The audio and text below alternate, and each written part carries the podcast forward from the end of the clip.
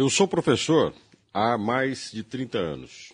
Inclusive, não sou o único que tem esse tempo de experiência dentro de uma sala de aula. Nesta experiência profissional, já passei por coisas agradáveis e desagradáveis. Já fui agredido como um em cada dois professores neste país. Diante disso, já pensei em desistir da profissão por vários fatores: desilusão, remuneração. Também não sou hipócrita para dizer que a profissão de professor, de docente, é uma doação, uma entrega, o tal do sacerdócio. Professor é, como qualquer outra atividade profissional, um trabalho que tem que ser remunerado.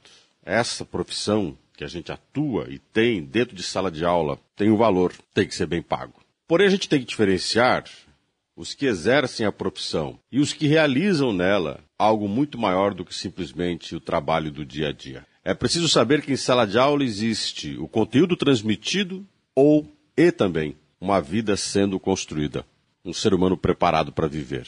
É bem diferente as duas coisas.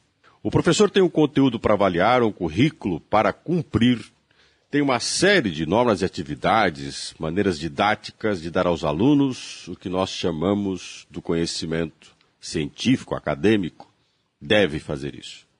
Mas existem outros que praticam a educação, além disso, dão ao sentido do conhecimento acadêmico da ciência aquilo que nós chamamos de humanidade. Saber conhecer tem que ter um porquê.